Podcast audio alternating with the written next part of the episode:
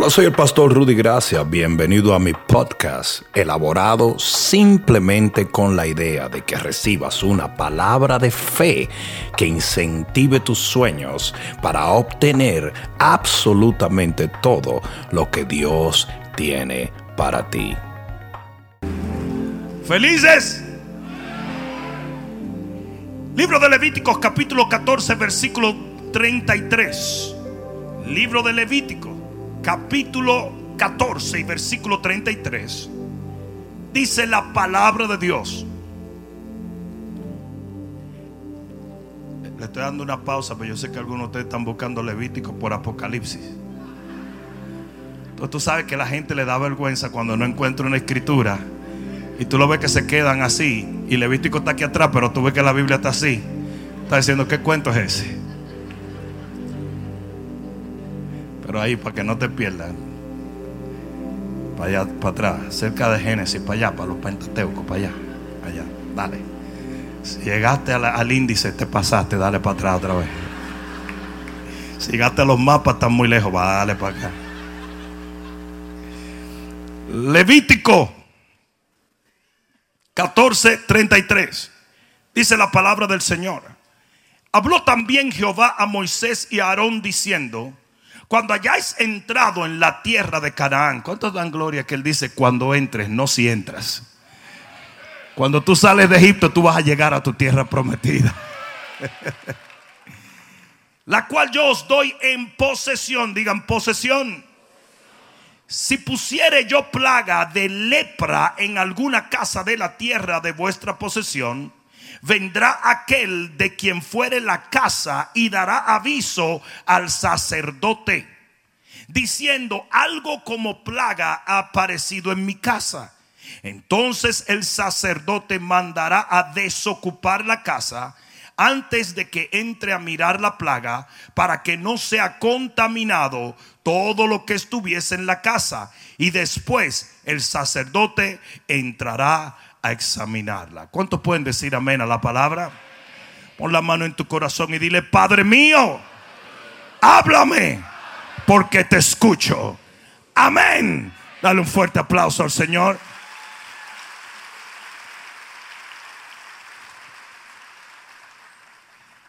Hay un código espiritual en cada pasaje de las escrituras. Nosotros tenemos que entender que la Biblia es un libro espiritual y que muchas de las cosas que se hicieron en el Viejo Testamento no eran más que un símbolo o una sombra de una realidad espiritual que viviríamos nosotros, la generación neotestamentaria. Alguien diga amén. Por lo tanto, para descifrar este código, esto que dice este pasaje es imprescindible que utilicemos un poco de historia para darle contexto a lo que acabamos de leer.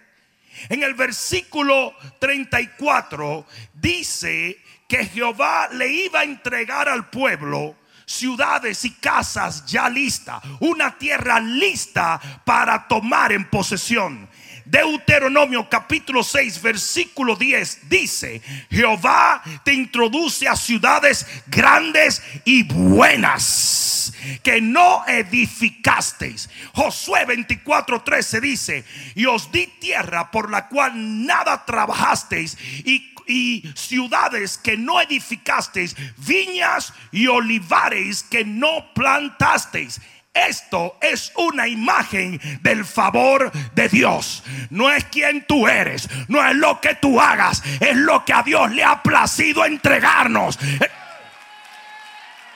Y no, no, no, no, no, no. La bendición de Jehová no es una bendición que va a tardar 200 años. No, no, no, no.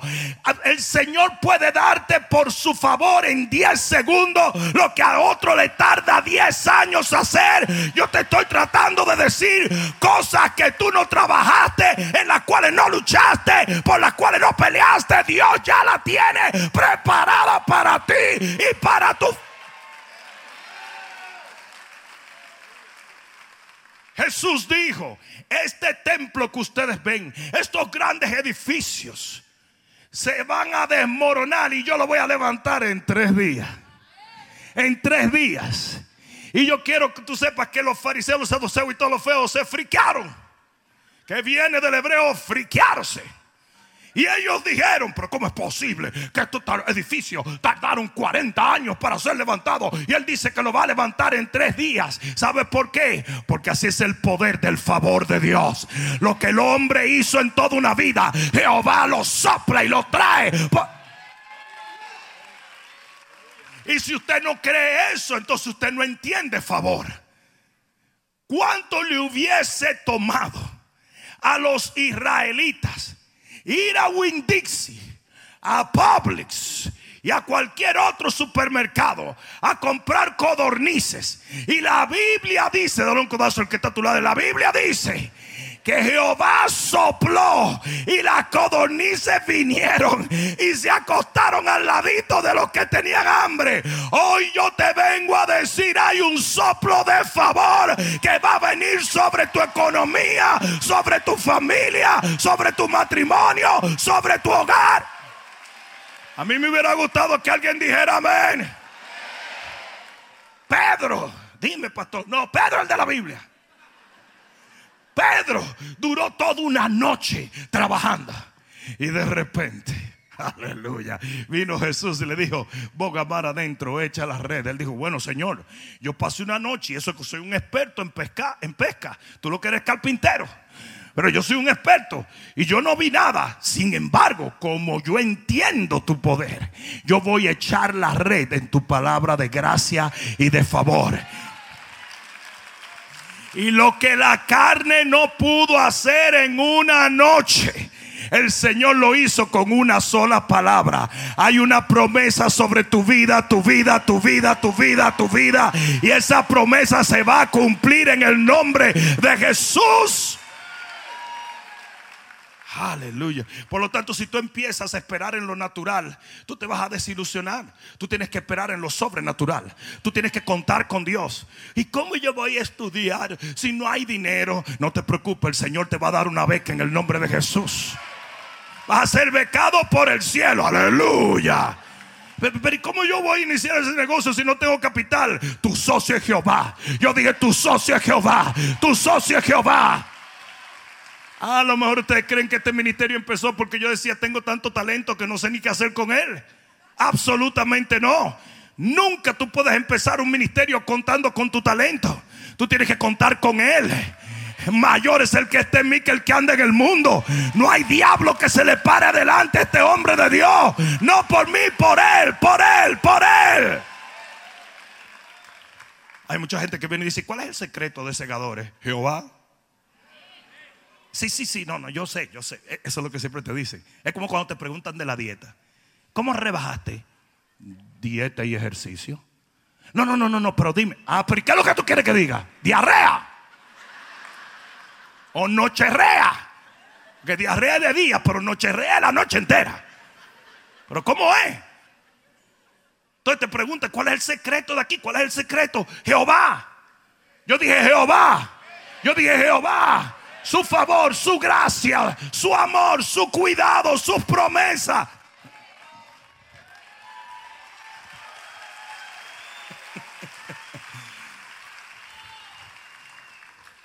Viñas que no plantaste, ciudades que no edificaste, casas que no compraste. Jehová la tiene preparada para ti. Yo creo que alguien está entendiendo hoy. Yo creo que alguien está entendiendo.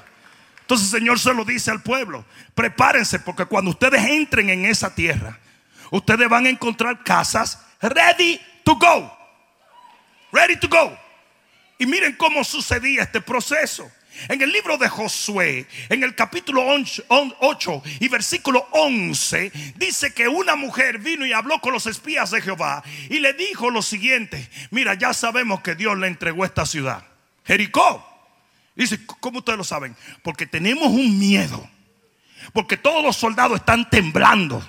Porque, porque todo poder en esta ciudad sabe lo que ustedes hicieron con los amorreos. Lo que hicieron con toda esa gente por allá. Y estamos temblando. Y mira lo que pasaba. Lo que sucedía era que cuando Jehová comenzaba a meter ese temor, diciendo, ahí vienen, ahí viene mi pueblo. Ahí viene mi... Ustedes no se imaginan el pánico que había en esta área cuando Satanás sabía que veníamos a tomar este territorio. Satanás se consiguió dos psiquiatras, uno para los semanas y otro para el fin de semana. No lo han visto más nunca. Tiene una depresión horrible. Y todos los hijos del diablo dicen, ustedes no van a llegar a ningún sitio. Ahí no hay nadie. Ahí hay vaca y burro.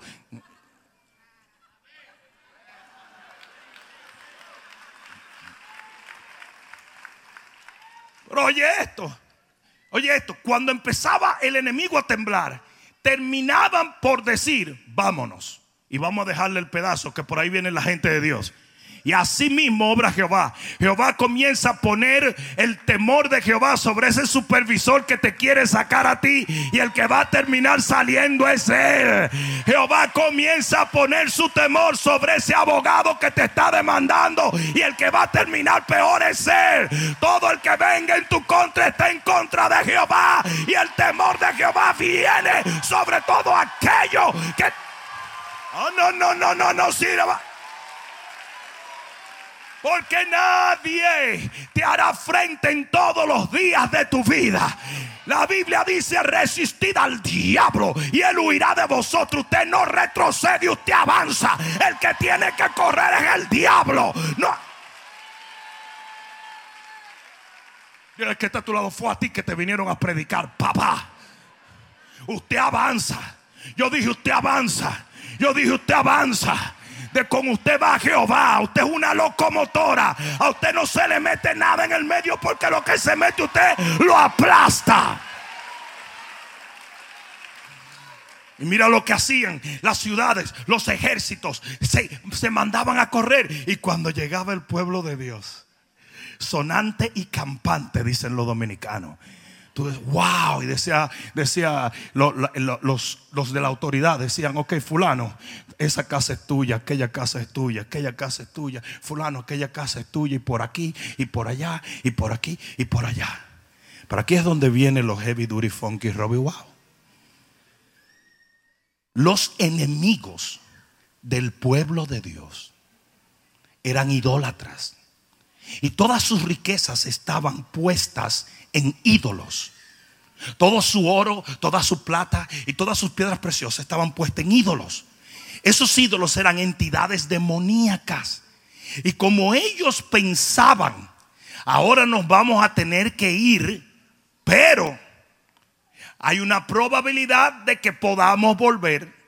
Ellos antes de irse abrían los muros de sus casas y metían los ídolos dentro y lo empañetaban de manera que cuando un siervo de Dios o una sierva de Dios, una familia de Jehová entraba en esa casa, no se daba cuenta de que en los muros había entidades demoníacas.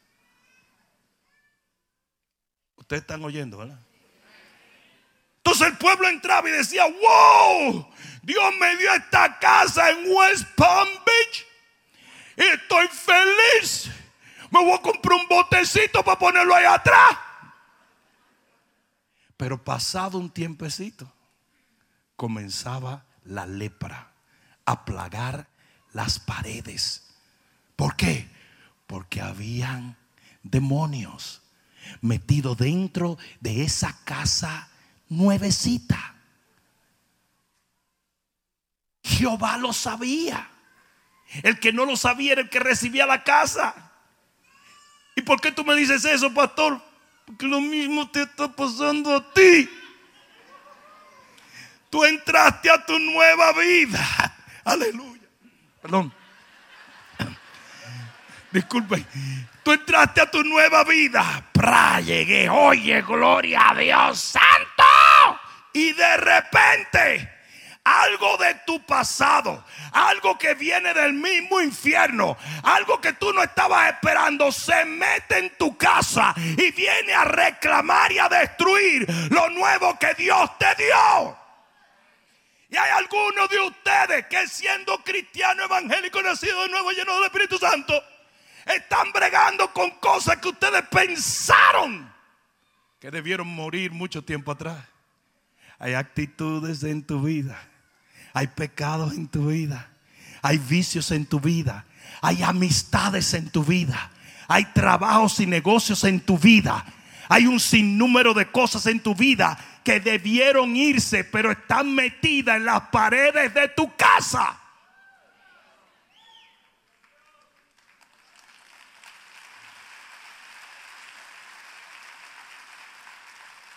Y de repente tu felicidad se está amargando.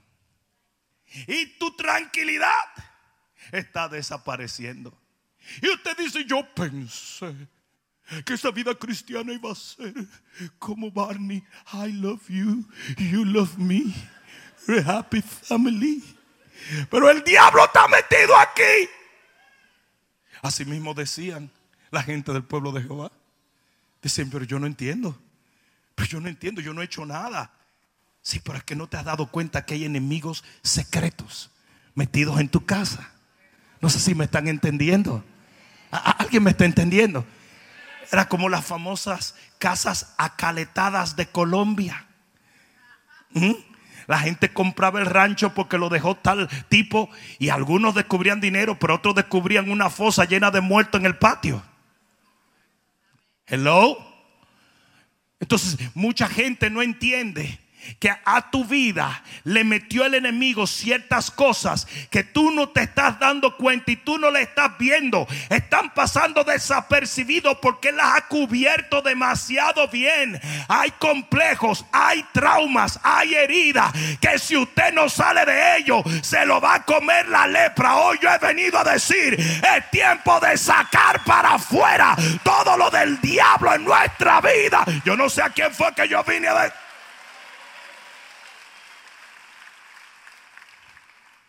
Dice que un joven tenía grandes aspiraciones y trabajaba en un castillo.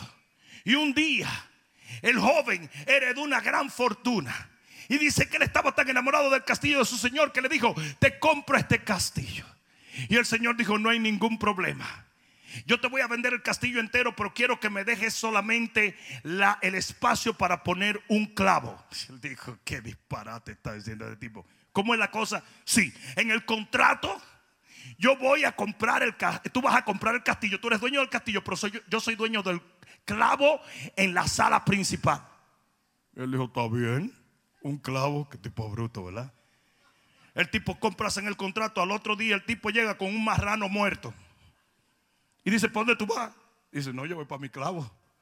Y el tipo engancha el marrano muerto en el clavo. Y dice, pero tú no puedes dejar eso aquí. Y dice, oh, ese es mi clavo. Ese fue el contrato que hicimos. Y eso comenzó a heder y a criar gusanos. Y él no podía tocarlo porque el contrato decía que el castillo era de él, pero el clavo no. Pasaron una semana, esto estaba podrido. Él viene y lo cambia por un perro muerto. Y luego por dos perros muertos. Y luego por una suegra muerta. Y luego por... Ah, ah, ok, disculpen, disculpen. Eso fue. La cosa es que él iba poniendo cosas muertas, hediondas, hasta que el joven rindió el castillo. Y eso es exactamente lo que el diablo quiere hacer en tu vida. Él quiere meter cosas en tu vida que hagan heder tu nueva vida, pero hoy la vamos a sacar en el nombre de Jesús.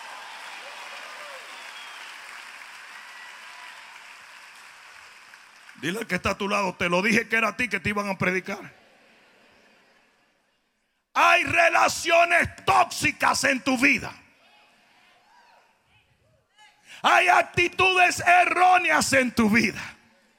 Hay pecados inmundos en tu vida. Hay situaciones que tienen que cambiar. Hay compromisos y pactos que usted tiene que romper. Hay prácticas habituales en tu vida que usted no puede seguir excusando. Porque esto provoca maldiciones en tu vida. Y tu familia entera pagará por ello. Estuvo muy duro. Cantamos mejor una adoración. Ustedes saben lo que decía el pueblo de Dios. ¿Y dónde están las promesas de Dios? él no nos dijo que esto era tierra que fluye leche y miel y lo que hay lepra. Porque nos encanta culpar a Dios. Nos encanta decir que Dios nos falló. Él me mintió. Nos encanta apuntar con el dedo. Y yo que vengo a buscar de Dios y todo esto está hediondo, desbaratado y estoy más mal que nunca. Ha revisado los muros. Yo dije, ha revisado los muros. Hay cosas que tú has permitido que permanezcan dentro de los muros de tu vida y de tu casa, de tu familia y de tu matrimonio. Después echándole la culpa a Dios. Sí, yo creo que mejor cantamos una alabanza ahí.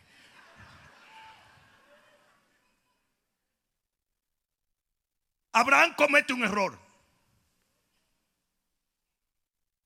Abraham se acuesta con Agar.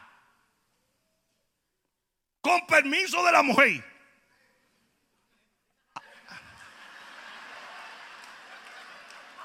Yo también hubiera dicho amén porque eso no existe ya. O sea, con el tigueraje que hay hoy en día, fue la mujer la que lo hizo cometer el lío. Y no fue fácil. Porque cuando Sarita vino y le dijo, acuéstate con Agar, y él dijo, no señor, freca. ¿Cómo voy a violar mi pacto con Jehová cuando Dios ha dicho? Y pasó a Agar.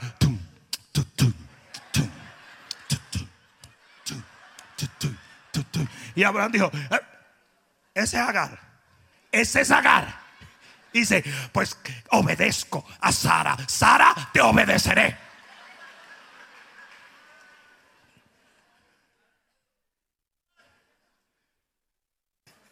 Ahora no dijo ningún hombre amén, ¿verdad?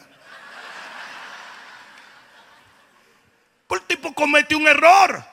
Se acuesta con Agar y nace Ismael. Luego nace el hijo de promesa. Porque no hay nada que tú hagas que viole lo que Dios ha decretado para tu vida. Es por eso que yo acabo de decir hace un ratito que el Señor te va a dar cosas que tú no mereces, por la cual no trabajaste, te la va a dar sí o sí. El que tiene que cuidarse de mantenerle es usted. ¿Están entendiendo? ¿Y saben lo que pasa? Que Ismael comienza a perseguir a Isaac. Porque Ismael pertenecía a un error del pasado y estaba viviendo en la misma casa que la promesa de Dios. Y Isaac, que era más chiquito, estaba todo acocorroneado. Era un bully, Ismael. Eso era galleta y patá. Y el muchachito decía, yo no sé qué hacer. El niño no reía con todo el que se llama carcajada. Era golpeado, que lo tenía, lo tenía burado. No sé si me estás entendiendo. ¿Y sabes lo que le dice Jehová? Saca a Agar y a Ismael y mándalo por ahí. Ustedes saben lo duro que fue eso para Abraham. Pero ¿cómo va a ser eso? No es un perrito. Sí, porque usted no puede tener lo viejo entre lo nuevo.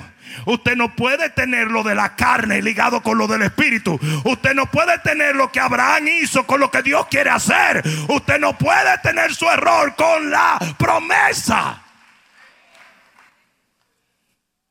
Y lo mismo pasa con esos ídolos metidos en las paredes. Que ya Dios te ha dicho y te ha recontradicho que los saques. Cuando los israelitas cometen un error y se ligan con mujeres de otro pueblo, dice que Jehová le dijo, mátenlas. Esto era en tiempo de Israel, ¿oyeron? Eh, yo sé que algunos de ustedes ya lo quieren agarrar como excusa, pero no, no, no, no. Esto era en los tiempos de Israel. El Señor le dijo, mátenla.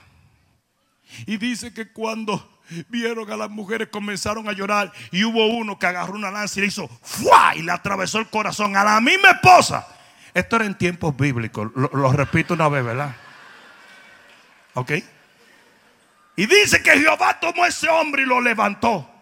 Porque si no hubiese sido por ese hombre que tiene la fortaleza espiritual de romper con esa maldición, el pueblo queda maldito y queda juzgado. Usted tiene que tener el valor de romper esas paredes y sacar las cosas que están escondidas, que están trayendo maldición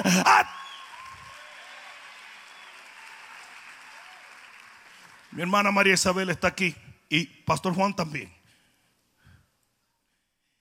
¿Recuerdan aquel fin de semana donde yo vine al Señor? Era un fin de semana de era un Semana Santa. Comenzamos a orar y ayunar. do- no dormíamos, solo orábamos. Y al final, nuestros padres no estaban en la casa. ¿Se acuerdan el domingo lo que a mí me pasó? El Señor comienza a mostrarme toda la brujería que había enterrada en mi casa. ¿Recuerdan eso? A tal extremo el Señor me mostraba closets, gavetas, un sinnúmero de cosas, pero lo ápero tuvo debajo de la mata de níspero. Me dijo, desentierra un pañuelo rojo que hay allí, ¿sí o no? Y en ese pañuelo había tal y tal. Cuando abrimos ese hueco, sacamos de allí exactamente lo que yo había visto. Y me decían, ¿y cómo tú lo sabías? Me dice, el Señor me lo mostró. Y ese día, el Señor me mostró donde el enemigo había escondido cosas en mi casa. Cuando mis padres regresaron, la atmósfera de la casa había cambiado para la gloria de Dios. Recuerdan eso? En Filipenses 3:7, Pablo dijo, todo lo que quedó atrás lo tengo por basura.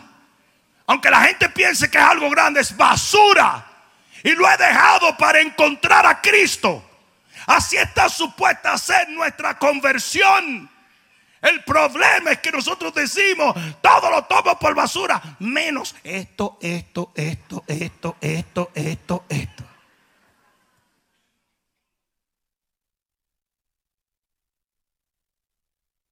Yo estaba predicando en México, de repente viene un tipo, ray, me dio una ofrenda muy grande. Yo voy donde el pastor le digo, mira, me dieron esta ofrenda, pero yo no sé por qué siento en mi espíritu que no puedo aceptar esta ofrenda. Me dice el pastor, qué bueno que no lo aceptaste, es uno de los capos más grandes de la droga en toda esta región. En ese momento yo lo sentí. El hombre tenía el suficiente temor de Dios para estar presente en la prédica, pero no tenía temor de Dios para dejar el negocio de la droga. Y así muchísima gente en las iglesias. Usted sabe que ya Dios le dijo que habían cosas escondidas en su vida. Y hasta que usted no las saque y, se, y las tire afuera, eso va a estar llenando de lepra su nueva vida.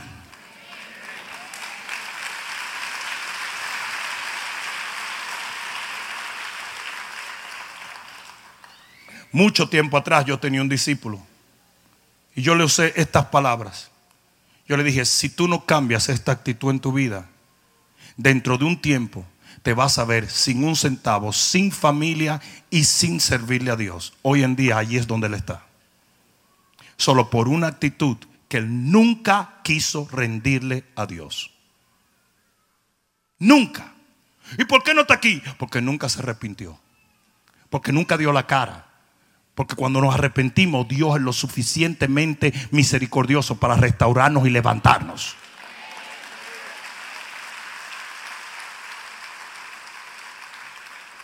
Tengo un amigo que era uno de los gángsters más grandes de, toda, de todo el West Coast. Esto era un tipo pero malo. Las lagrimitas que tenía no eran de lujo. El tipo era malo. Se convierte. Y cuando se convierte, el tipo dice, es que yo todavía tengo amigos, muchos amigos gangster. Porque tú sabes que bueno tener amigos así, porque de vez en cuando tú nunca sabes. nunca olvidaré cuando un pastor amigo mío le dijo, lo santo no se mezcla con lo inmundo.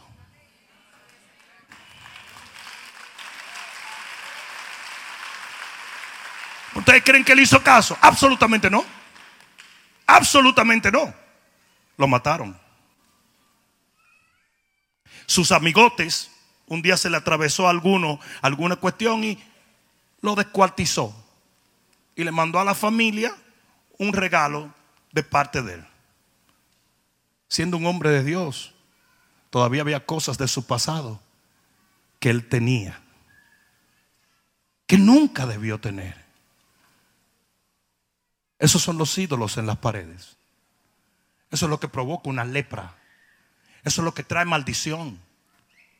¿Por qué vas a permitir que en esta nueva vida, donde el favor de Dios brilla, donde su poder te ha sellado, donde su gloria se mueve en tu casa, ¿por qué le vas a permitir al diablo meterse allí? Sácalo en el nombre de Jesús. Conviértete de todo corazón radicalmente. Hello. ¿Sí o no? La Biblia habla de Acán. Acán, el Señor le había dicho al pueblo, cuando ustedes entren y tomen el oro, nadie lo tome para sí. Porque el único que tiene el poder de sacar esos demonios de esos instrumentos soy yo. Entonces está bien que lo traigan a mi altar, a mi iglesia, pero no se atrevan a llevárselo para casa. El botín es mío. Jehová dijo, el botín es mío. Jehová dijo, el botín es mío. Y eso debería ser una lección para aquellos que no diezman. Usted está metiendo lo que es de Dios en su casa. Y dice que cuando Acán metió eso debajo de una alfombra, dice que la maldición de Jehová vino sobre el pueblo y el enemigo se empoderó del pueblo. Y Josué vino y oró y le dijo, Señor, ¿y qué es lo que hay? Dice, ah, que hay uno de ustedes que metió el anatema en su casa. Ese es el show que mucha gente no entiende cuando no diezma. Usted es un ladronazo. Uno, dos, tres. Uno, dos, tres. Y usted no le está robando a la IRS. Algunos le pueden estar robando a la IRS, pero eso es otra cosa. Usted no le está robando a su socio, usted le está robando a Jehová. Y por eso dice que está bajo maldición. Y eso no lo escribí yo. Eso no está en tercera de Rudy 24. La Biblia, Jehová lo dice. Porque dice la Biblia que hay una maldición que viene de Jehová. Porque Jehová es justo. Y si Él ha decretado que eso trae maldición, créemelo. A mí no me importa quién eres o de dónde vienes, hay maldición allí. Y hasta que no sacaron eso de donde lo escondió Acán, no hubo victoria. Hoy yo he venido a decirte, para afuera con lo del diablo, para afuera con lo que no es de Dios, para afuera en el nombre de Jesús, con todo aquello que no pertenece en tu nueva vida. Este mensaje está tan bueno que yo lo voy a comprar. ¿Qué hacemos, pastor, si la muerte aparece en nuestra nueva vida? Si la destrucción aparece en nuestra nueva vida.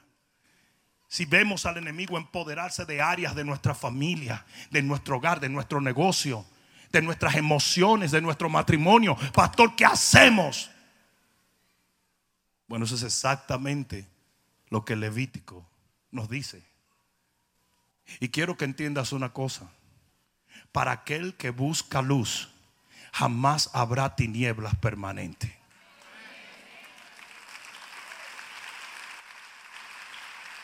Porque el Señor dijo, sí, hay una posibilidad de que el enemigo comience a crecer lepra en tu casa nueva, la casa que yo te di por favor divino, el enemigo metido adentro va a empezar a crecer lepra. Pero yo soy tu antídoto contra esa lepra. Yo me puedo meter allí y sacar todo eso. Yo, no, no, no, no, no, no, no, no, no, no, no, no, no, no. Por lo tanto, este mensaje no glorifica la lepra, glorifica al sanador, glorifica al libertador, glorifica al Dios que no le tiene miedo a nada, que no retrocede, que no... Oh, my God, alguien de un grito de gloria aquí.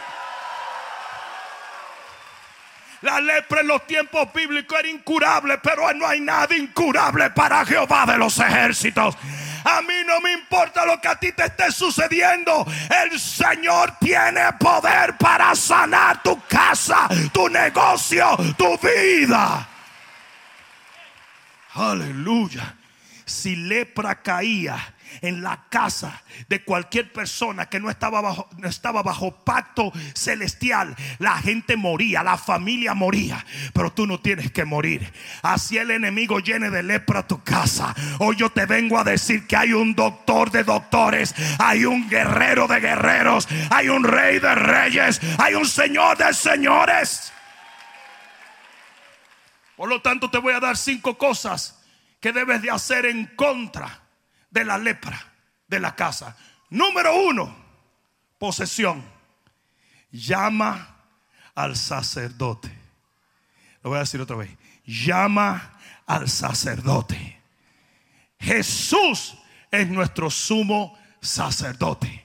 Y lo que tú tienes que hacer cuando tú veas que el enemigo está tratando de tomar control de tu familia, de tu negocio, de tu ministerio y de tu casa, usted hace que el Señor entre en esa casa y la posea por completo. Que no haya un rincón, que no haya un área, que no haya nada en tu vida.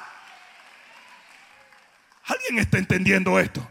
Yo dije, ¿alguien está entendiendo esto?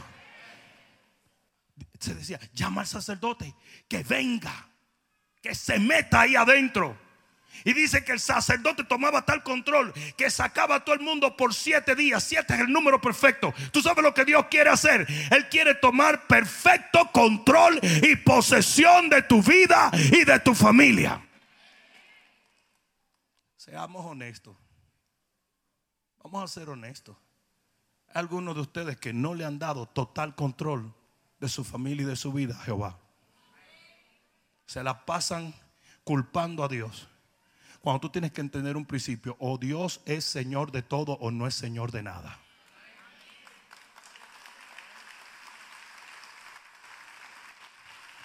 Evangelio intermitente o autoridad intermitente no sirve.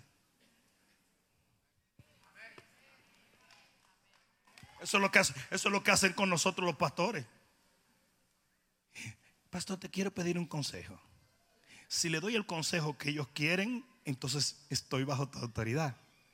Pero si le doy el consejo que ellos no quieren, ¿qué se cree ese pastor?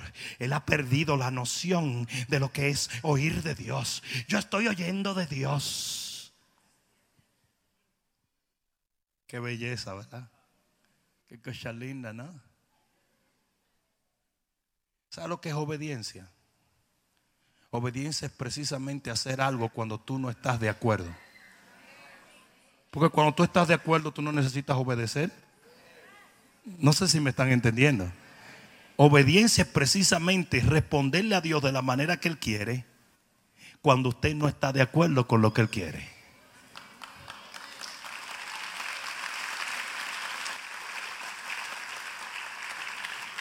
Si Dios le dice ahora mismo a Pastor Juan, le dice, Pastor Rudy te va a dar mil dólares. Mira, mira cómo está, mira, mira cómo él siente, mira cómo él siente, un hombre serio, pero se le empañaron hasta los lentes, mira eso, los dos bolsillos hicieron flapa, flapa, flapa, flapa. Mira, mira, mira, mira. Iba a pararse el hombre. Él no necesita obediencia para que Pastor Rudy le dé mil dólares. Yo no tengo ni que decirlo de ejemplo. Él ahorita me va a tirar y me va a decir, oye, eh, lo que hablamos allí en la en el altar de la verdad, dice él.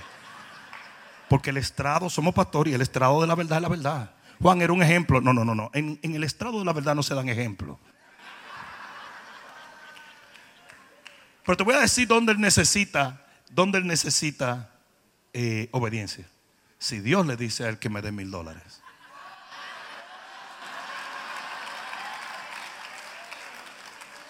Ahí no se paró, nada más me hizo de qué.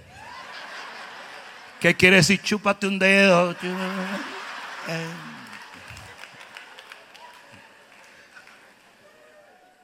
Para recibir lo que tú quieres o lo que te gusta, tú no necesitas obediencia. Es para dar lo que tú no quieres, que necesitas obediencia. Es por eso que la oración es tan poderosa. Porque orar es someterse a Dios. Usted llama al sacerdote cuando usted sabe que el sacerdote puede tomar total control de su hogar. Eso el sacerdote llegaba y sacaba a la gente. Vete.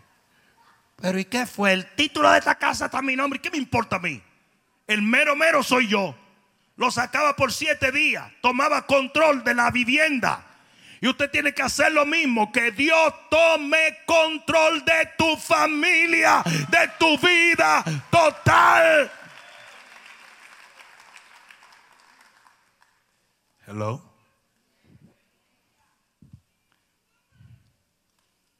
Hay gente bien difícil. Yo tenía un pastor los otros días, amigo mío, que estaba construyendo una iglesia. Y el arquitecto casi se suicida. Porque cada dos pasos que el arquitecto daba le decía, ¿qué? Y eso era, no, no, no, no, no, no. Y el arquitecto, me, me, provocaron una reunión entre el arquitecto, que también era un amigo mío cristiano, y el pastor, y se iban a entrar a golpe ahí mismo. ¿Sabes lo que me dijo Dios? Dios me dijo que me volteara y le dijera, es que en cuestiones de construcción usted no tiene autoridad. El que tiene autoridad es el arquitecto. Cállese la boca y váyase a orar y a predicar. Usted no le puso en la mano la autoridad a este tipo. Él no le presentó unos planos que le costaron 200 mil dólares. 200,000 dólares. Y él quería dictaminar cada, cada papel de toile del baño. Él lo quería hacer. No, usted tiene que aprender a que el que tiene autoridad se somete a las autoridades. Usted sabe, usted no sabe nada. Usted no sabe nada. No sé si me están entendiendo. Usted no puede saberlo todo. Entonces usted le suelta y se somete y se alinea por lo que esa autoridad está haciendo. Así mismo con Dios. Dios es el que tiene el plano de tu vida. ¿Cuál es el chiste tuyo? Te va a pasar la vida entera peleando con Él. Diciéndole cómo reescribir tu el plano como si Él te hiciera caso. ¿Tú te crees que Dios te va a hacer caso a ti? Y dale gracias a Dios de que Él no te hace caso. Dale gracias a Dios de que Él no te hace caso. Yo de cocina no sé. Pero ayer mi sobrino Diego me preparó un festín. Y el tipo dice que él es un chef de alta calidad. En su mente lo es. Yo no sé si él es de alta calidad. Pero una cosa sí yo sé que él sabe más de comida que yo. El tipo sabe su asunto. Pues yo no le dije ni échale sal, ni échale azúcar. El tipo me ponía costillitas y me ponía por aquí y berenjena frita. Y yo decía, santo Dios. Uh, eh, eh, eh, ustedes fue que inventaron por allí, me pusieron de que ensalada. ensalada del diablo. Señor, reprenda al diablo. De que ensalada, todavía visto. Reprenda al diablo.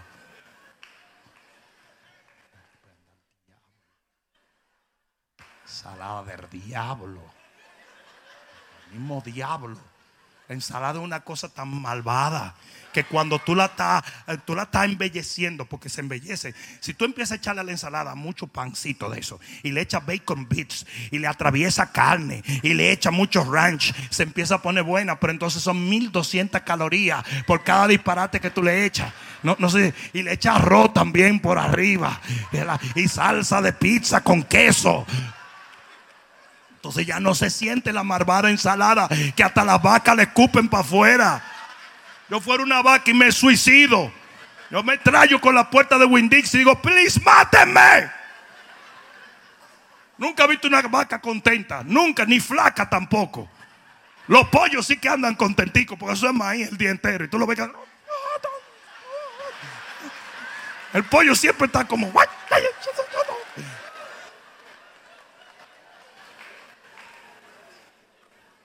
Yo no sé de dónde salen esas revelaciones. No se meta con Dios. No se meta con Dios. Él es el arquitecto por excelencia. Déjelo quieto. Déjelo quieto. Aquí vino el arquitecto que estamos contratando para la remodelación y ampliación de nuestro templo. ¿Cuántos dicen amén? Y yo por más que luché no veía cómo era que lo íbamos a hacer. Y el tipo vino, es eh, un gringo así con una melena y dice, mm, mm, mm, digo, ya tú sabes cómo lo vamos a ampliar. Dice, claro, ya yo sé. Dije, yo este marciano es el único que puede hacer esto. Porque yo no lo entiendo. Ahora si él me pregunta sobre segunda de Crónica 2, yo le meto un fuetazo al gringo este. Yo no me voy a meter en eso. El tipo está diseñando ahí, tirando líneas. Entonces, cuando el tipo quiera armar su, su burumbú, hay que dejarlo quieto. Aquí vino un amigo de Ru y fue el que puso esas luces ahí como palomitas que van elevándose. A mí nunca se me hubiera ocurrido. Yo para comprar un bombillo en Home Depot duro cuatro horas. Este tipo puso palomas.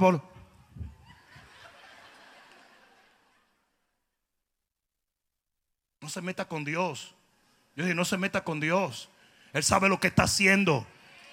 Él sabe lo que está haciendo. Dos, después de posesión, examinación. Tenía el sacerdote que examinar. ¿Y sabe lo que es examinar? Juzgar. Y usted tiene que permitir que Dios lo juzgue. Existe algo que se llama contristación, que cuando Dios te empieza a poner convicción y usted se pone triste porque usted sabe que está mal. Y a mucha gente no nos gusta eso. A mucha gente no le gusta que los pastores nos corrijan. A mucha gente no le gusta que le llamen la atención. Pero Dios te tiene que llamar la atención y te tiene que contristar y usted se tiene que sentir mal y la conciencia lo tiene que perseguir para que usted suelte esa loca que no le conviene.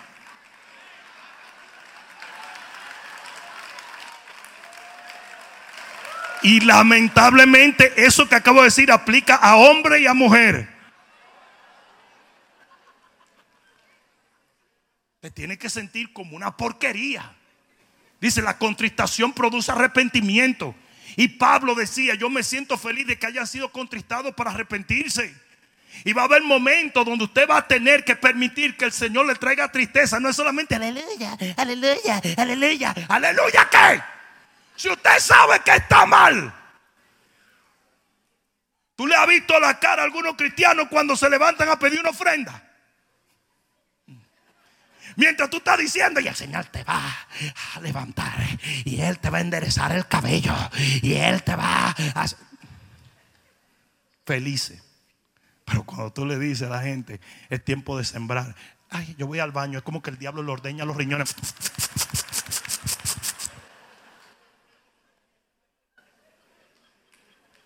Y ponen una cara. Entonces, esos son los mismos cristianos que como se lo está llevando el diablo en chancleta.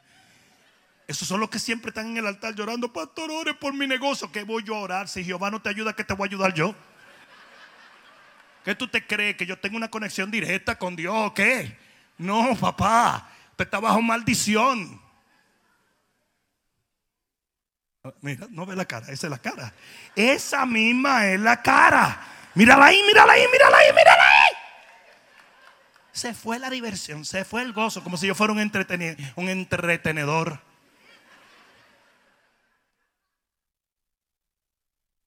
ese pastor, ese pastor es tan lindo y tan divertido. Menos cuando habla de diezmo. Ahí sí que, ahí sí. Yo voy a hacer una cosa, ¿ok? Yo voy a decir una cosa. Y díganme ustedes si es verdad o no. Si usted está en una audiencia y se empieza a hablar en contra del adulterio y usted no es un adúltero, ¿usted se va a incomodar?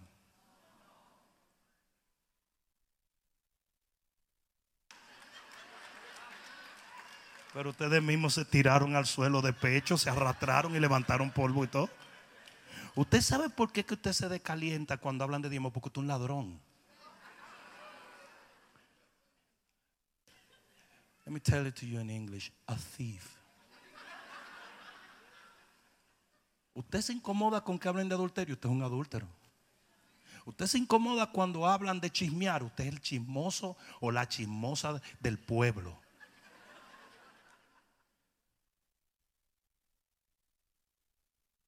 Seguimos. Paramos. Salmo 26, 2. David le decía al Señor, examíname. Por favor, examíname. A nadie le gustan los exámenes. A nadie le gustan los exámenes. ¿A qué hombre le gusta un examen de próstata? ¿A qué hombre le gusta un examen de próstata? Yo por fin me convencieron y fue porque lo hacen por la sangre. Ahora.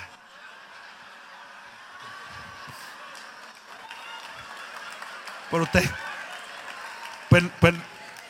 can I be real? Fue un discípulo mío porque no quería que el pastor fuera solo y no sabía que era por sangre que me lo iban a hacer. Entonces, cuando yo salgo, yo salgo de que Y le digo, llévame a pollo tropical, que dicen que es pollo. Es pollo lo que se necesita después de esto. Sí, sí, pastor, no hay problema. Está bien, pastor. Y yo sentándome en el carro de lado y todo. Yo, yo me divertí ese día, mano, hasta que llegamos a la casa y que él me dejó en la casa y le dije, chico, fue en la sangre. Pero pastor, tú me darías loco ya con eso. Yo le saqué comida, yo le saqué café, yo le saqué de todo. Tipo me tenía, estaba triste, triste. Yo le dije a uno que ahora lo están haciendo el examen de próstata por el internet. Entonces, le estoy diciendo, hablándole plepla, tú sabes, yo tengo una bocina al lado de mi computadora en mi escritorio, que es larga así, y le puse una cuestión por arriba. Y le dije, sí, ahora tú lees el examen y esto es lo que tienes que usar para el examen de próstata. Le dijo, no, yo mejor me lo hago en el doctor, yo mejor me lo hago en el doctor. Yo me lo hago. Cuando él vio esa bocina larga, dijo, mm, no, no, no. A nadie le gusta un examen. Mira cómo están los hombres cerrando la pierna. ¿eh? A nadie le gusta un examen. Pero Dios te tiene que examinar, te tiene que juzgar, te tiene que pasar revista, te tiene que hacer sentir mal, tiene que molestar tu conciencia y usted tiene que responder a esa tristeza, a esa contristación. Usted tiene que ser confrontado. Porque si usted no es confrontado por Dios, usted va a terminar con su matrimonio, va a terminar con su negocio, va a terminar con su ministerio, va a terminar con sus relaciones. Usted no puede andar como un loco sin control. No sé si me están entendiendo. Una pastora, una señora, amiga mía, que le encantaba correr en el carro en Colombia.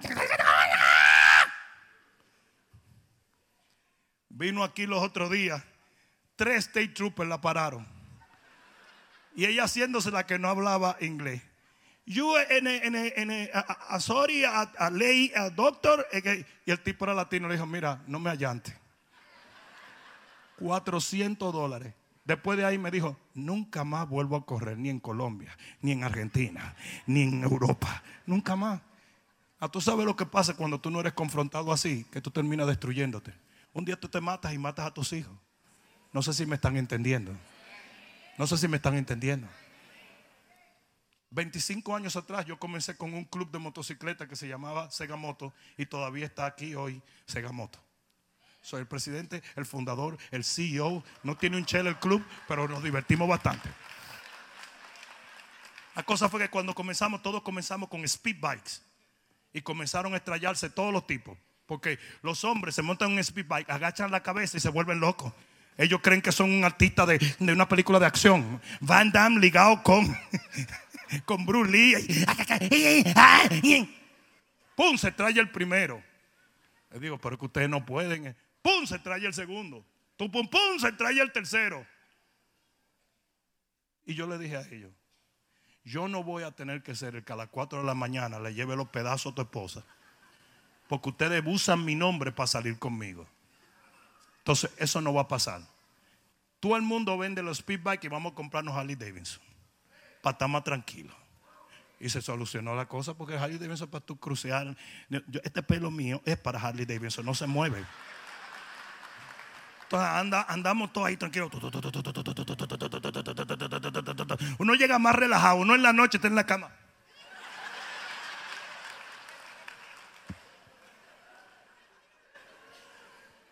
Entonces ya de ahí se arregló la cosa porque estaban tostados todos. Todo el mundo trayándose, todo el mundo cosas. Ahora, si no viene una corrección, una confrontación, puede venir la destrucción. Entonces tú tienes que dejar que Dios te examine.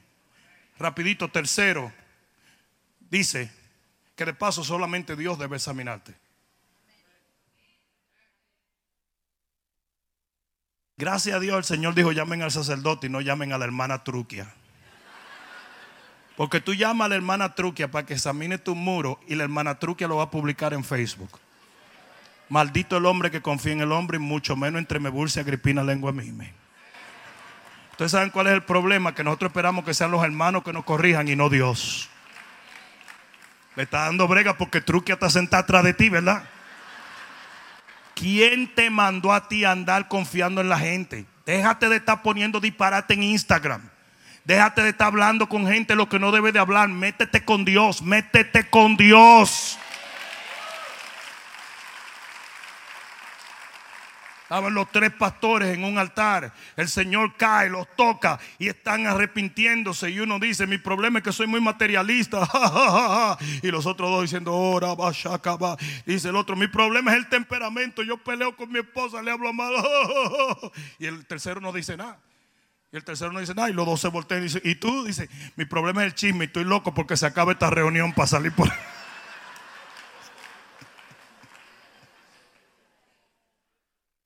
Mucha gente me dice, pero pastor, tú nunca pones ciertas cosas en las redes sociales que la gente le gustaría saber. ¿Sabes lo que la gente debería gustarle saber de mí? La palabra que Dios me dio. Lo que es de Dios. ¿Qué te importa a ti lo que yo manejo, lo que yo como, donde yo duermo? ¿Qué te importa a ti eso? Yo le digo a mis hijos, mi nombre es el Phantom. Nadie sabe ni cuándo vengo ni cuándo voy. Yo ando bien misterioso. A veces yo paso por un, por un espejo y hago, porque yo ando bien misterioso.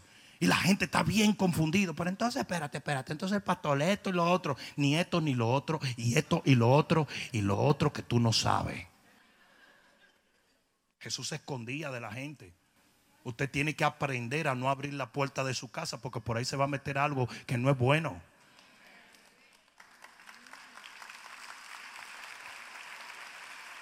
Michael Jackson era loco. Sin embargo, yo me hallo que algo no era de loco, que era cuando él cubría a los hijos de él. Y los tigueritos andaban cubiertos. Pero ellos tenían el chance de tener una vida normal. Los traqueteros de Colombia nunca sacaban a su esposa y a su familia en una foto porque el otro traquetero los mataba o los secuestraba. ¿O no? No debe decir Colombia solamente. México, Guatemala. Hay traqueteros en toda parte. República Dominicana, para que después no digan, ah, pues tenía maletina a Colombia. No, pero que eso eran bravos. Eran bravos. Pero tú nunca lo veías de idiotas. En, y esta es mi esposa. La mataban al otro día. Nadie sabía quién era la esposa. Nadie sabía quién era el hijo. Nadie sabía. Es la babosada de las redes sociales lo que está poniendo loca a la gente. Usted tiene que decirle a todo el mundo lo que come. Lo que usa de desodorante. ¿Are you kidding? Comprando calzoncillo aquí. ¿Qué me importa a mí?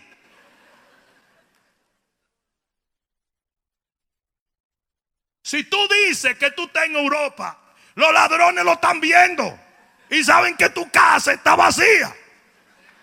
Es como el tipo que publicó en estos días en las redes sociales. Por favor, oren por mi suegra. Mi suegra tiene mucho dinero y no le gustan los bancos. Ella mete todo el dinero debajo del colchón. Y eso me tiene preocupado, ya que Hayalía en la calle 27, casa número 289, tiene mucha gente alrededor que le pudiera hacer daño. No se olviden de orar por mi suegra. Ella duerme desarmada y no se da cuenta porque deja la ventana abierta para que le sople. Eh. Usted anda baboseando, usted anda pidiendo. Usted anda pidiendo. De paso, eso no fue un chiste, eso fue un testimonio. Bien. Ah, La tercera cosa, separación. Dice que el sacerdote tenía que arrancar todas las piedras contaminadas y raspar las paredes. Y tú sabes lo que Dios hace con los árboles buenos. Los poda. Si usted no le permite a Dios arrancar ciertos amigos, ciertas relaciones, ciertas actitudes, usted nunca va a experimentar una vida totalmente nueva. Los otros días el Señor me dijo, te me separas de esa persona. Y yo le dije, yes, sir. Y le dije a esa persona, hoy en nuestro último día, God bless you, bro. Pero ¿por qué? ¿Qué yo hice? Tú no hiciste nada. Pero algo tiene que ver Dios con esto. Ah, yo no le pregunto a Dios. El Señor le dijo a Abraham y a Lot, se me separan los dos. Pero ese es mi primo, ese es mi primo, mi consorte, mi pana. El pana tuyo es Jehová. Ese es el pana tuyo de verdad. Ese es tu padre. A ese tú lo obedeces. Entonces hay cosas que Dios tiene que separar. Y usted tiene que salir cantando, deje ese diablo por allá y que nunca regrese. ¿Cuántos se acuerdan de esa alabanza? Usted tiene que soltar. Usted tiene que soltar, usted tiene que dejar que Dios se lleve ciertas cosas. Dios no lo hace porque te odia, Él te está protegiendo. Tú tienes que darle gracias a Dios cuando Dios quita gente de tu vida. Porque te está protegiendo. Que se vaya, que se vaya, que se vayan, que se vayan, que se, que se vayan. Si Dios es lo único que te queda, Dios es lo único que tú necesitas. Ustedes saben, la, la obsesión, Pastor Juan, tú lo sabes. La obsesión que tienen algunos cristianos de venir a decirte quién se fue. ¿Y por qué no se fijan en cuánto llegaron? Porque si se fueron dos por rebelde, pero llegaron 200 esta semana. Entonces, ¿cuál es el show? Yo se lo digo a la gente que está cerca de mí. A mí no me importa quién se va. No me importa cuántos llegan. Dice como ave que deja su nido es el hombre que deja su lugar. Allá cada cual. Usted tiene que permanecer en el lugar de Dios y yo estoy en el lugar de Dios. Por lo tanto, yo celebro todo el que llega, no el que se va, porque el que se va le tiene que rendir cuenta a Dios. Ustedes saben que la gente que se va terminan como el hijo pródigo, de. Y después dicen, pero el pastor no era tan malo. Mi líder de celular no era tan malo. Mi grupo de celular no era tan malo. La alabanza de Ricky el Balbú no era tan mala. Y no era tan lejos, hombre. Yo por gallo loco no era tan lejos. Yo que trabajo en Kendall. Como que recapacita a la gente, ¿verdad? Yo estaba una vez en, en el Museo del Louvre. ¿Oyeron que lo dije? Louvre. ¿Te están oyendo ese acento internacional que yo acabo de tirar ahora en Frenchy? Yo estaba en el Museo del Louvre. Y yo, Rosy y yo, un puertorriqueño y un dominicano, empezamos a empujar franceses por, a dos manos. Y muchos chinos que había por ahí. Y empujando chinos y franceses para meternos frente a frente a la Mona Lisa. Y nos metemos frente a frente a la Mona Lisa y viene un, guardia francés y dice, yo dije, yo, ese tipo yo creo que nos quiere dar un macanazo. Y él decía, a mí se me parecía a Pepe La Pew, el, el, el, el, zorrillo ese, Pepe La Pew. Cuando tú eres un tigre dominicano que está acostumbrado a que te diga, mira, maldito loco, ve acá. A ti los franceses no te dan miedo. Ningún francés te da miedo porque tú estás acostumbrado a que te grite. El carro público te grita, la doña de la fritura te grita, el del colmado te grita, tu papá te grita, tu esposa te grita, los hijos te gritan, los perros ladran. Eh, eh, en Santo Domingo, como una constante. Yo llevé un gringo a Santo Domingo y dijo: I'm an overload, I'm an overload. El tipo era de Idaho, donde nada más hay papa. ¿Tú has visto una cosa que hable menos que una papa? Una cosa con menos personalidad que una papa, el tipo de Idaho. Y el tipo me dijo literalmente, I'm an overload. Porque yo le grité a ese gringo, yo me lo llevé a una cruzada que tenía, le grité, lo escupí, le grité, lo escupí. Y la gente gritaba. Y entonces salimos de allí, hicimos una fiesta para celebrar todo lo que se habían convertido. Y gritaba todo el mundo. Y de ahí va el Y el gringo decía, oh my God, oh my God. Nunca me voy a olvidar de eso. Decía, yo como sube, un desodorante for Y para hacerle la larga historia corta, entendimos, porque este es el lenguaje internacional de, de la seña. Y nos dimos cuenta que él no estaba diciendo que nos retiráramos. Especialmente nos retiramos, eventualmente nos retiramos y nos dimos cuenta que cuando estábamos pegaditos era un montón de pinceladas, pero cuando estábamos despegados era una obra de arte. No sé si me están entendiendo. Y a veces tú tienes que entender eso. No sé si alguien está comprendiendo esto. Tú tienes que separarte de ciertas cosas a veces para darte cuenta. A veces Dios permite que hay gente que se vaya para que vuelva. Pero vuelva con la actitud correcta como vino el hijo pródigo.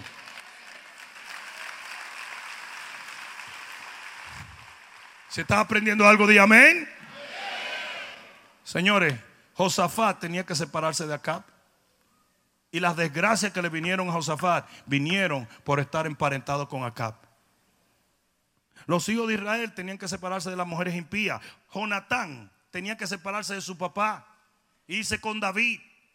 Porque Dios se lo dijo. Ustedes saben por qué muere Jonatán. Porque no se separó de su papá. Él hizo un pacto con David. Él estaba supuesto a ser el príncipe. Pero no, siguió con su papá, con una relación de un hombre endemoniado. Ay, qué buena, mi papá está endemoniado. Cuarta cosa, si alguien me ayuda aquí, por favor, cuarta cosa. Sustitución, digan sustitución. Dice que el sacerdote arrancaba todas las piedras viejas y ponía piedras nuevas. Pero yo le voy a decir una cosa. Hay veces que las cosas nuevas en nuestra vida producen mucho estrés. ¿Sí o no?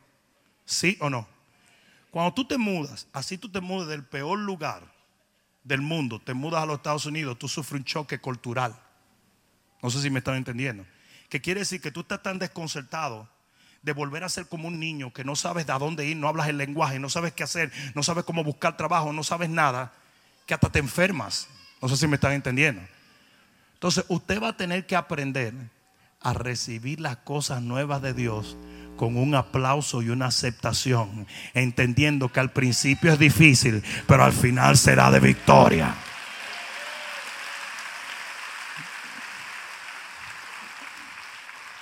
El vino nuevo, ¿dónde se echa? Entonces, si Dios te hace nuevo a ti, es porque Él quiere poner piezas nuevas en tu vida. No sé si me están entendiendo. Todo principio es doloroso y costoso. ¿Sí o no? ¿Cuántos tienen menos de un año en esta congregación? Levanta tu mano. Menos de un año. Wow, gloria a Dios. Denle un aplauso a esta gente linda.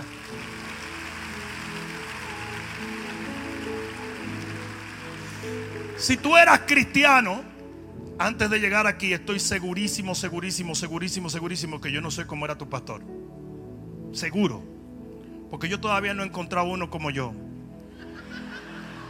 No, no, no, no, no, yo no estoy presumiendo. Yo, me estoy, yo estoy asombrado de que alguien como yo haya parado en el ministerio. Si yo hubiera sido Dios, yo no me llamo. Y si tú no eres cristiano, sino que te convertiste aquí, tú estás pasando por varios choques de adaptación. Porque tú estás conociendo todo nuevo. Y seguro, seguro, seguro que yo no era lo que te habían dicho que era un pastor. ¿Sí o no? Y esta iglesia a lo mejor no era la iglesia como te la habían dicho. En otras palabras, todo comienzo es un desajuste. Por más cheverunga que sea la casa que Dios te da, es un revolú al principio. Porque usted estaba acostumbrado a salir para el baño de este lado durmiendo en la noche y ahora se traya con una pared porque era para acá. ¿A qué hombre la mujer no le ha cambiado la habitación en la noche? Las mujeres tienen una obsesión con esa cuestión. No sé si me están entendiendo. Ellas lavan nada más para colocarte la ropa donde no es. Anda el hombre en su calzoncillo errante en la casa buscando los pantalones que no encuentra. Ellas se dan gusto con eso. Pero de repente tú llegaste una noche, porque estaba con Segamoto, son las 11 de la noche, y te desbarataste el dedo meñique, que de día es chiquitito, pero de noche parece que se agiganta porque se tropea con todo. Porque tu esposa cambió la mecedora y la puso de este lado. Entonces te toma adaptarte, te toma adaptarte. Reciba lo nuevo de parte de Dios con celebración. ¿Sí o no? Job 42. Dios hace la vida de Job nueva entera. Pero mira que, mira qué locura. Mira qué locura. Le dio nuevos amigos. Le dio nuevos hijos. Le dio nuevas casas. Le dio nuevo todo. ¿Tú te imaginas el revolú que es ese? Hasta nueve esposas le dio. Porque la furufa dijo, maldice a Dios y muérete. Y se murió ella. Pero tú te imaginas el desconcierto tan grande que era tener hijos nuevos, esposa nueva, casa nueva, eh, calzoncillo nuevo, eh, eh, batidora nueva, el microwave era nuevo, todo era nuevo, todo era nuevo. Pues me convencieron de que para meterme en la keto diet, yo estoy sufriendo, pero yo estoy sufriendo grandemente porque todo es nuevo. Ahora yo tengo que estar de que, ah, que la proteína, que esto, que no coma, que el pan es del diablo, que esto es fuera, Satanás, pan hawaiano.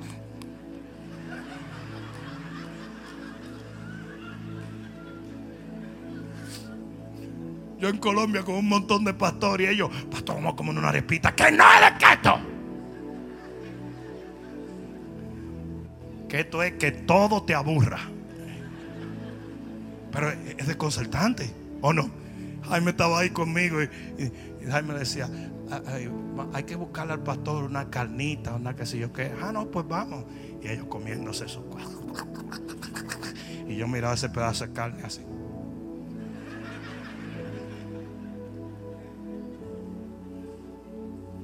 Lo nuevo es desconcertante. Y termino con esto.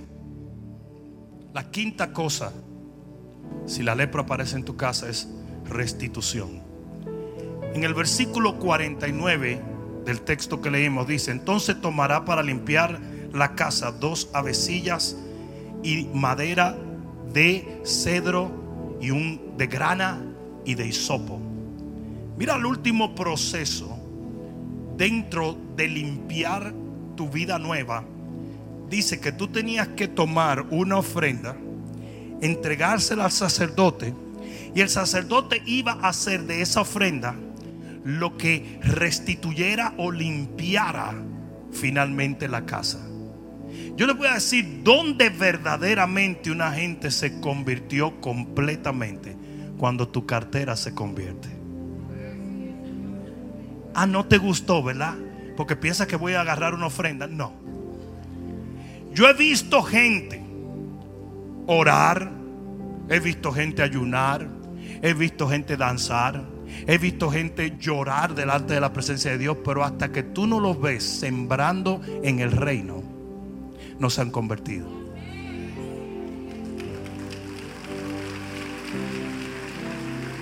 ¿Cuántas entidades espirituales la Biblia habla?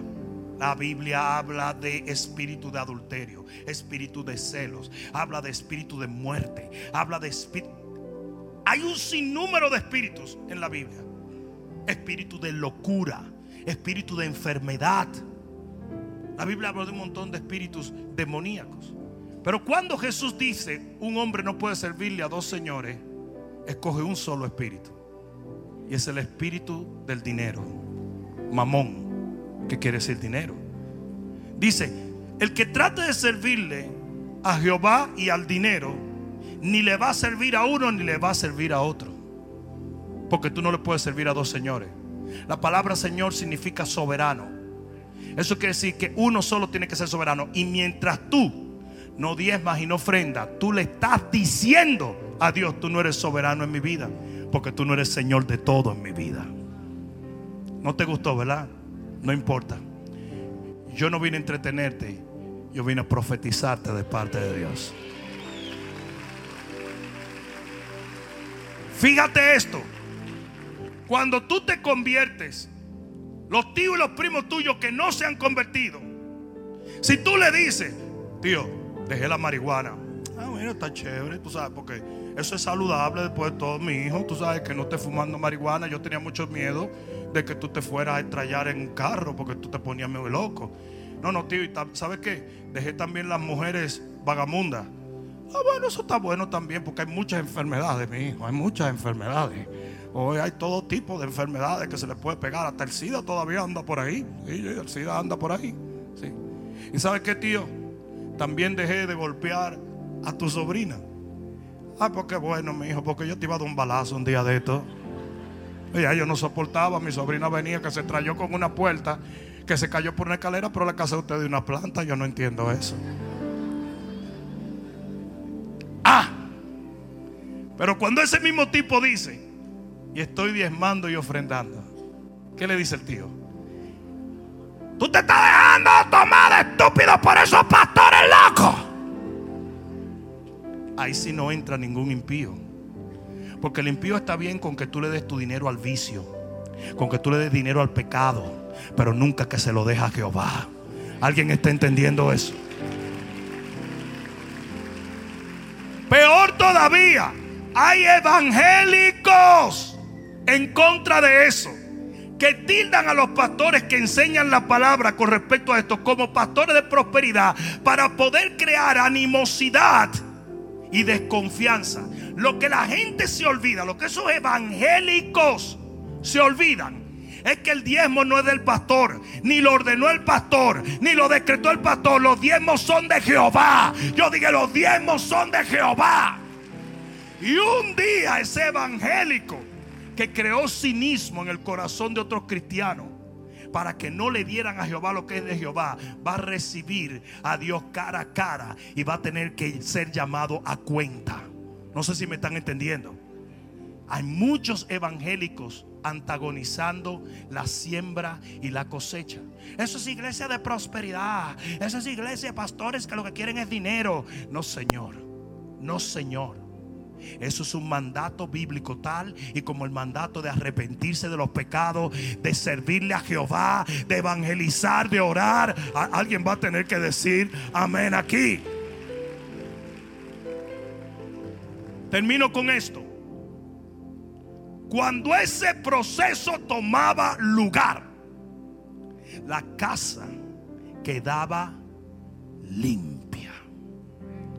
Y entonces lo que estaba supuesto a ser bendición se convertía en una auténtica bendición de parte de Dios. Hay enemigos secretos. Hay cosas que el diablo ha metido escondidas y le ha empañetado para que tú no te des cuenta. Hay actitudes, hay traumas, hay problemas, hay gente, hay trabajos, hay dinero, hay situaciones que el enemigo ha disfrazado simplemente para que tú no disfrutes la bendición. Pero si en este día el Señor te ha dado luz, vamos a echar fuera esas cosas. Vamos a hacer un pacto con Jehová y vamos a pedirle al sacerdote que limpie nuestra casa. Ponte de pie en este momento.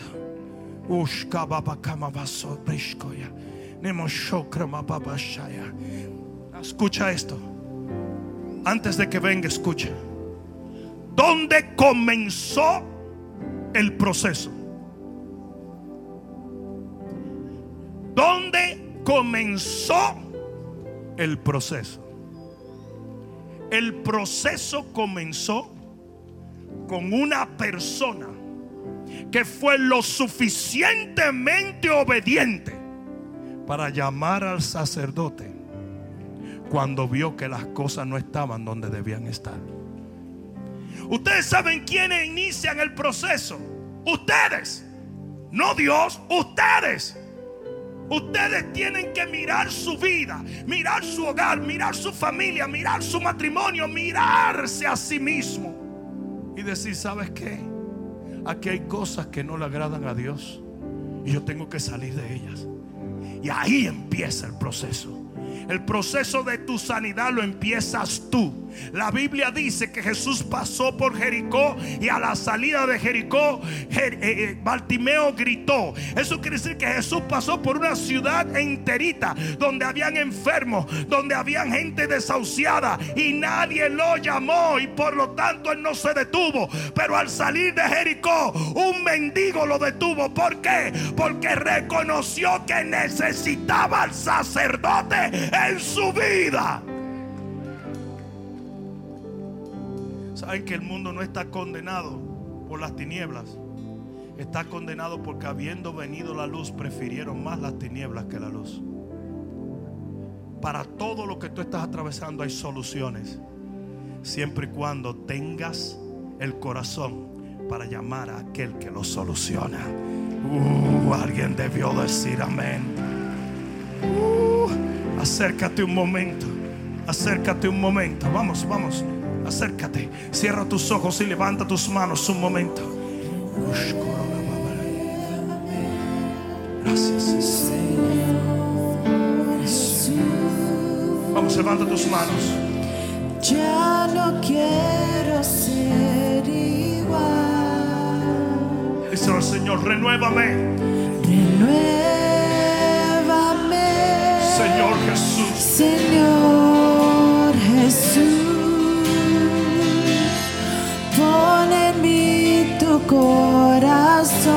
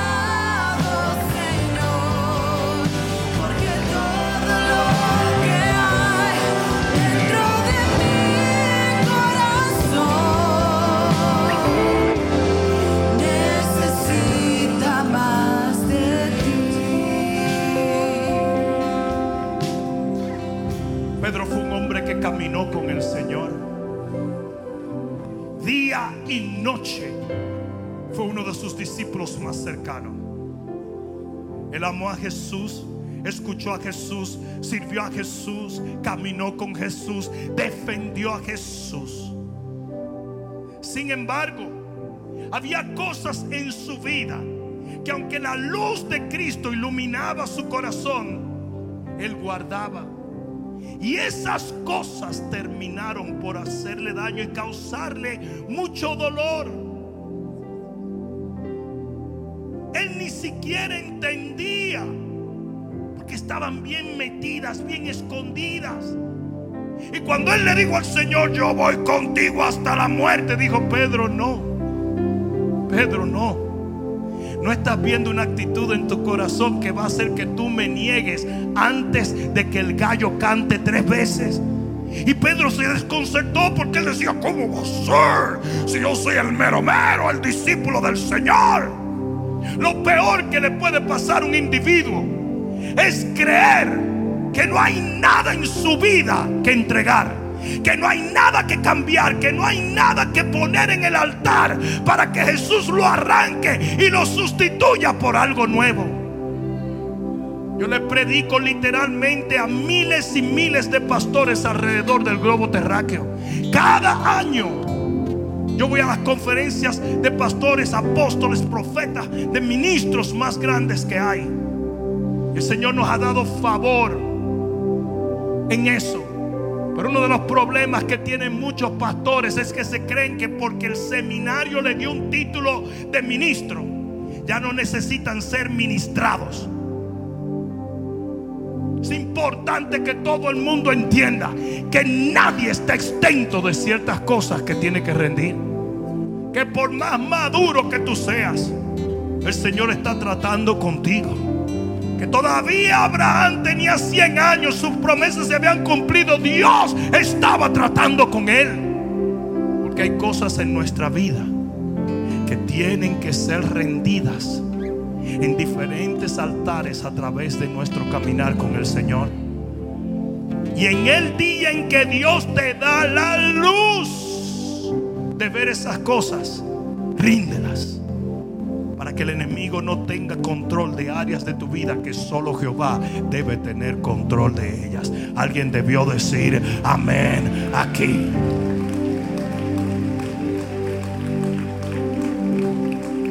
Todo el mundo levante sus manos. Hoy vamos a romper en el nombre de Jesús las paredes de nuestra vida y vamos a desnudar ante Dios cosas que el enemigo ha guardado, muchos traumas, muchos complejos, muchas relaciones, muchas memorias, muchas maneras de hacer las cosas que no agradan a Dios, pecados escondidos y ocultos en el nombre de Jesús, cosas que sabes bien que tienen que salir de allí porque están causando una lepra en tu familia, en tu matrimonio, en tu negocio, en tu ministerio.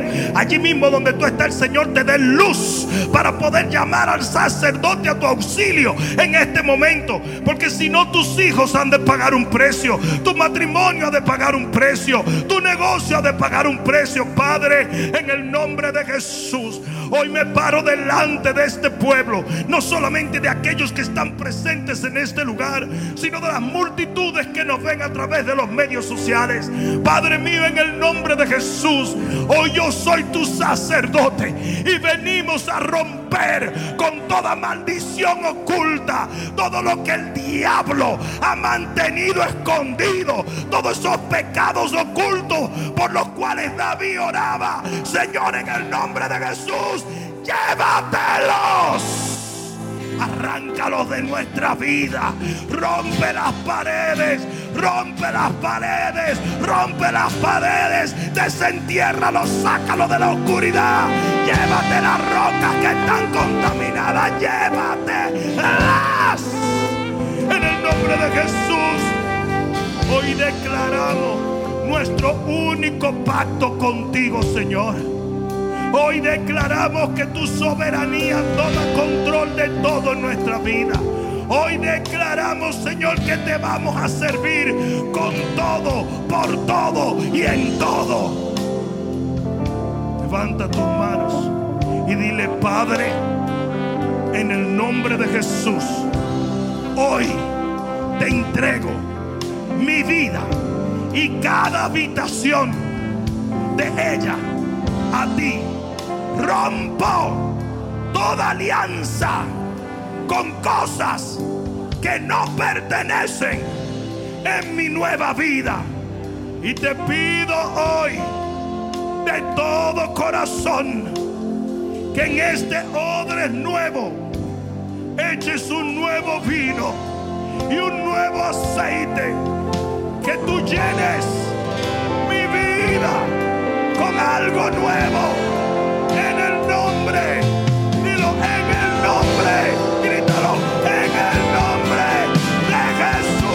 Espero que esta palabra cale profundamente en tu alma y que se convierta en pasos de fe que te permitan llegar al destino que nuestro Señor ha trazado delante de ti y de los tuyos. Dios te bendiga.